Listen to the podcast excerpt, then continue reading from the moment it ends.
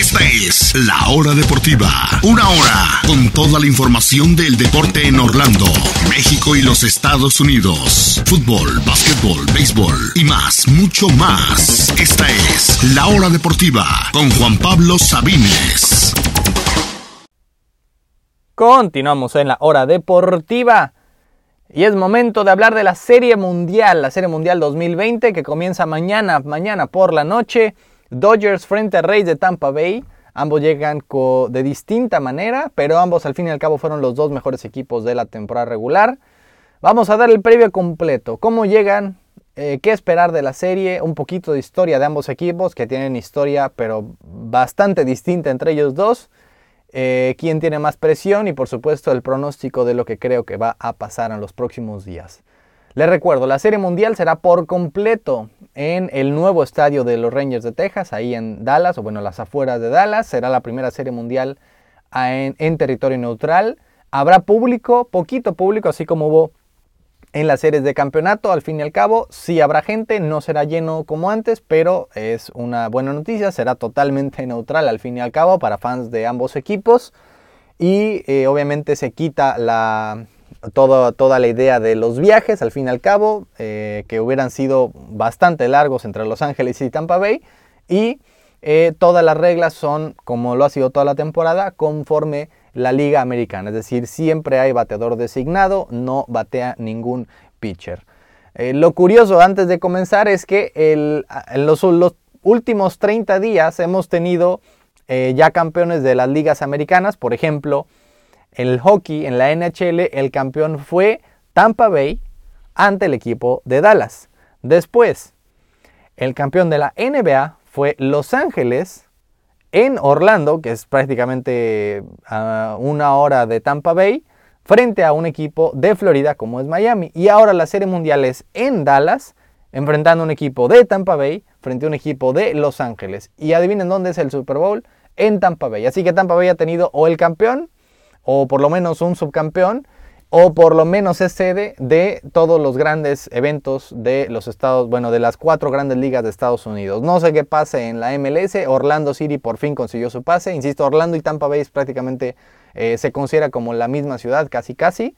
Eh, por ejemplo, Tampa Bay tiene tres equipos, Orlando dos, ninguno son de la misma liga, así que es prácticamente la misma, la misma cosa, pero revuelta. Y Los Ángeles, pues ya con un campeón de eh, las grandes ligas y buscando su campeón de la, de la eh, perdón, su campeón de la NBA y ahora buscando un campeón en las grandes ligas.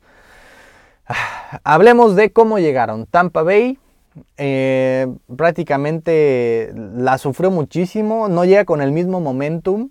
Venció por barrida a los Rays, perdón, a los Blue Jays y después ante los Yankees la sufrió bastante, tenía la ventaja, la desperdició y tuvo que ganar en el último partido, en el decisivo juego 5, a penitas, pero pudo ganarlo. Después ante los Astros de Houston, un equipo que tenía récord perdedor y que obviamente sabemos todo la polémica de este equipo. Iban arriba 3 a 0 en el juego 4 y a punto de avanzar a la Serie Mundial, pierden por una carrera. En el juego 5, a punto de avanzar la Serie Mundial, pierden por una carrera en la última jugada del partido. Y en el juego 6 también pierden ahora por tres carreras eh, cuando intentaban empatarlo en, los innings finales. Así que tuvieron demasiado drama cuando iban arriba 3 a 0. Estuvieron cerca de caer eliminados. Al fin y al cabo en el juego 7 ya pudieron ganarlo, pero fue más como un alivio que una fiesta total eh, por, porque casi desperdician esa ventaja de 3 a 0 que se hubiera convertido en el segundo equipo en toda la historia de las grandes ligas en hacerlo. Eh, y estuvieron a nada de que les ocurre. Al fin y al cabo llegan a la Serie Mundial, es apenas la segunda en su muy muy corta historia. En la anterior, en 2008, la perdieron frente a los Phillies de Filadelfia, pero de entre 2008 y 2020 es el quinto equipo con el mejor récord de las grandes ligas. Han sido constantes en sus viajes a postemporadas, aunque sin demasiado éxito eh, en los últimos años ya una vez ahí. Eh, por el otro lado, los Dodgers llegan al contrario, con todo el momentum del mundo. Fue un equipo eh, con el mejor récord por mucho de la nacional, bueno, de hecho de todas las grandes ligas. Y eh, llegan a la postemporada, barren también a los cerveceros, barren, bueno, ganan 3 a 1 frente a los padres. Realmente pensamos que iba a ser más pareja esa serie, no lo fue.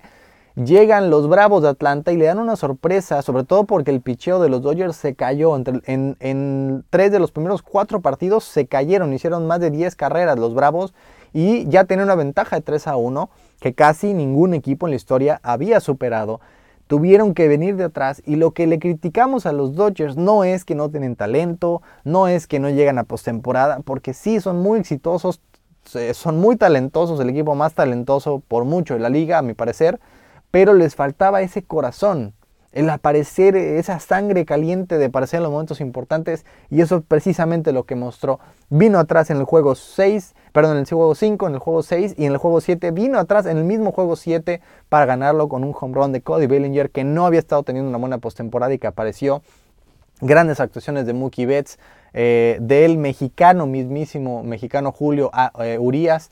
Así que llegan a la Serie Mundial con un gran momentum viniendo atrás. No es lo mismo llegar a penitas después de que casi desperdicias una ventaja a venir a llegar a la Serie Mundial viniendo de atrás ganando tres juegos seguidos ante un equipo de Atlanta que bueno ya eh, después de las ventajas desperdiciadas por los Falcons, por, eh, por, los propios Bulldogs de Georgia y ahora por los Bravos de Atlanta, ya ni siquiera vale la pena burlarse de, Atlanta porque ya es, ya es hasta cruel en este punto. Así que llegan los dos en un, en un momento muy distinto. Pero ojo, al fin y al cabo, Después de una postemporada ampliada con ocho equipos, que hubo eh, ronda de wildcard para todos, después de todo ese merequetengue de una postemporada muy distinta, llegan a la Serie Mundial el primer lugar de cada, de cada eh, liga, de la nacional y de la americana. Ojo, eso no pasa muy seguido, es apenas la cuarta ocasión en 25 años que eso sucede, es decir, que el primer lugar de cada liga se, enfrentan en la Serie Mundial. Insisto, los Dodgers llegan por un empujón de atrás, lo de venir 3 a 1 y los Rays por el alivio de no desperdiciar una, una ventaja de 3 a 0. La diferencia entre ambos equipos es realmente importante. Los Dodgers son un equipo eh, con toda la presión del mundo porque llevan 32 años sin conocer la victoria en la Serie Mundial.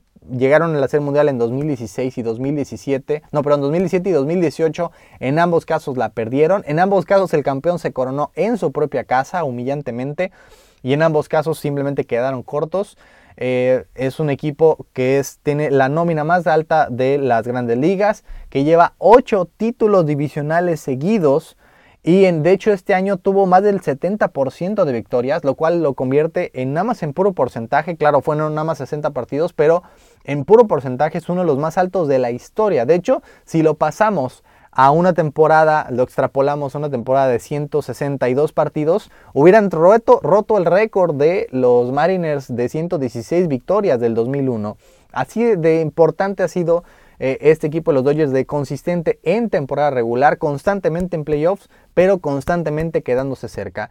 Por fin hasta el 17 eh, pudieron llegar a la Serie Mundial, la pierden en 7 partidos frente a los Astros, se sienten que ese equipo les robó un título porque hicieron trampa y, perdieron precisamente en el último partido posible en su propia casa. Del año siguiente llegan frente a los Red Sox que también tienen polémica de, trampa y en esa ocasión pierden simplemente en cinco partidos. Así que eh, es un equipo, el del ya mérito, el que tiene todo para ganar, pero se queda corto con todo y la consistencia, con todo y uno de los mejores pitchers de la historia, con todo y la nómina más alta de la liga, con todo y los ocho títulos divisionales seguidos y la tercera serie mundial en cuatro años, que por cierto, solamente dos equipos en la historia han llegado a tres series mundiales en cuatro años y no ganaron ninguna de esas. Ha pasado en 26 ocasiones me parece y solamente dos antes no lo consiguieron y ese dos tiene más de 100 años, así que si no lo consiguen sería algo histórico también esto de parte de los Dodgers.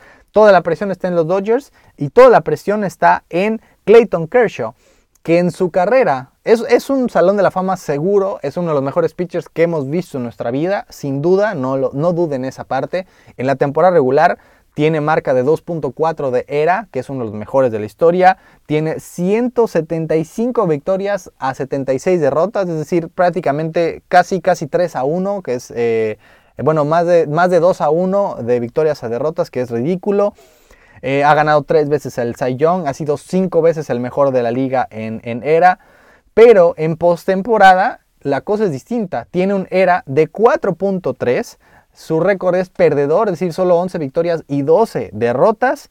Y en Serie Mundial, todavía peor, una victoria y dos derrotas y 5.4 de era, que es altísimo para un un pitcher tan importante como Herschel y que tiene esa, esa fama de que es buenísimo, pero que en el momento importante se enfría, se derrite y simplemente no puede, eh, no puede jugar al mismo nivel. Lo pasó el año pasado con los Brewers, le pasó con los Astros, con los Red Sox, le ha pasado toda su carrera y este es, momento es el que tiene más presión de todos.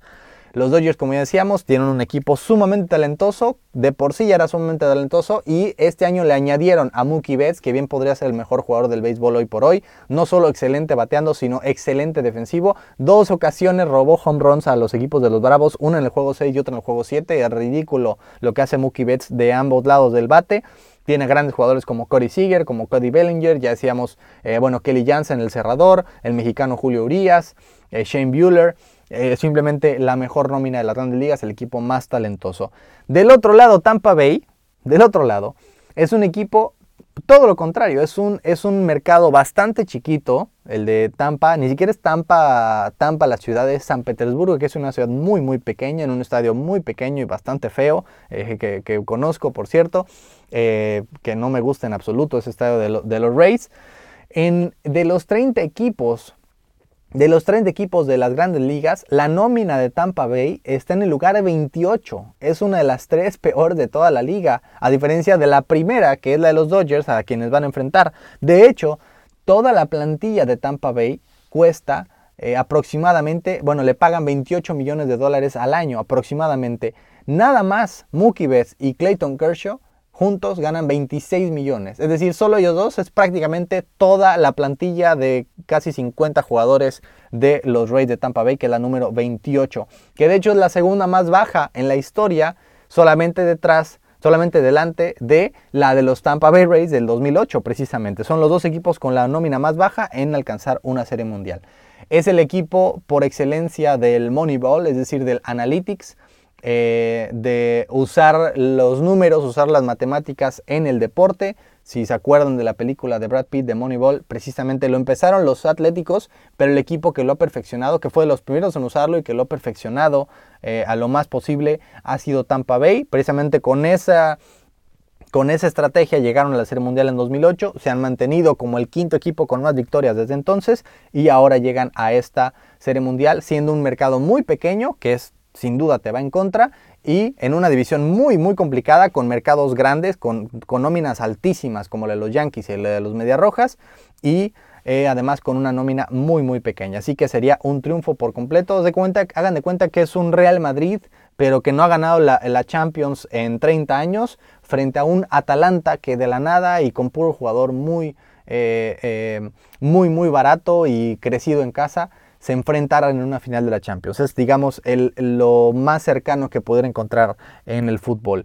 Y por otra parte, una última cosa es, eh, hay que poner la atención a los jugadores que tienen pasado con México. Claro, Julio Urias, que tuvo ayer la victoria de hecho, que de los mexicanos con más victorias en postemporada en la historia, eh, que consiguió ayer su victoria eh, con, en el juego 7 frente a Atlanta. Y del otro lado tenemos al jovencito cubano Randy Arozarena. Partió hace cinco años de Cuba en un pequeño bote, en una pequeña balsa. Después de un viaje de ocho horas llegó a una costa mexicana. Prácticamente no tenía nada, ni dinero, ni nada. Eh, se metió a jugar béisbol en 2016 con los Toros de Tijuana y después con los Mayos de Navojoa. Y era tan pobre que ni siquiera tenía un equipo propio, tenía que compartirlo con otro jugador le encantó a un visor de los Cardenales de San Luis, se lo llevó a, San Luis para estar en las series menores, estuvo ahí tres años y apenas el año pasado hizo su debut, prácticamente no jugó y a principios de ese año los Tampa Bay Rays lo intercambiaron por él, no sé qué vieron en él porque prácticamente no había jugado en las grandes ligas, técnicamente es un novato porque es su primera campaña completa y se volvió loco en esta postemporada. De hecho, fue, ha sido, no solamente ha sido una estrella en ascenso, ha sido el mejor jugador del equipo probablemente, por lo menos en la parte ofensiva. Tres home runs frente a los Yankees, cuatro home runs frente a los Astros, rompiendo récords en, en, cuanto a veces que se envasa, en cuanto a carreras, en cuanto a home runs, o si no rompiendo récords estando cerca, cuando es apenas su primer, eh, su primer temporada completa y después sabiendo toda su historia, su pasado en Cuba y en México, muy importante también esa parte, y ha sido el más importante. Así que va a ser un duelo de equipos que al fin y al cabo son los dos mejores, los dos mejores de las grandes ligas, pero con historias, con eh, las presiones totalmente distintas. La presión estaba al lado de los Dodgers, pero los Rays me parece que son el equipo que fuera de Los Ángeles todo el mundo está apoyando. Eh, el chico Arozarena, eh, Blake Snell es también este, este jovencito que fue Cy Young hace algunos años. Es un gran, gran equipo. De hecho, va a ser una gran serie mundial. Vaticino que va a ser una gran serie mundial. Cualquiera de los dos equipos la, puede ganar, por supuesto. No veo a un claro, claro favorito. Eh, rápidamente les comento cuál sería probablemente la, alineación de, de, pitcher del caso de, Tampa Bay. El primer juego que es mañana sería el de, Tyler Glasnow. Después probablemente Blake Snell, Charlie Morton, Ryan Yarbrough y después se repetiría la alineación. Y de parte de los Dodgers, el juego 1 de Kershaw, ahora sí, es la presión total para Kershaw. El número 5 será Bueller, eh, con poco descanso, aunque podría tal vez hacer una eh, ahí Roberts una alineación de, puro bullpen. Después viene el mexicano Urias, que probablemente empiece el juego 3 o si no el juego 4, si es que Bueller no está descansado. Y de ahí un Make o Gonzolín en el juego 4. Así sería la, cuestión, así que probablemente veamos eh, como el pitcher abridor al mexicano Urias en uno o dos partidos de esta serie. Mi pronóstico, mi pronóstico es que ganan los Rays de Tampa Bay en, cuatro perdón, en, seis partidos, es decir, 4-2 es lo que yo creo que va a pasar. Pero bueno, mañana empieza la Serie Mundial, mañana y el miércoles juego 1 y 2, viernes, sábado y domingo sería el 3, 4 y 5 y si continúa la serie el próximo martes y miércoles serían el juego 6 y el juego 7. Eso es todo por hoy, gracias, gracias por escucharnos. Les recuerdo, síganos en Spotify, síganos en Google Podcast, La Hora Deportiva y estamos de regreso el próximo miércoles. Gracias, les deseo una gran, gran semana. Esto fue La Hora Deportiva. Yo soy Juan Pablo Sabines. Gracias por escucharnos.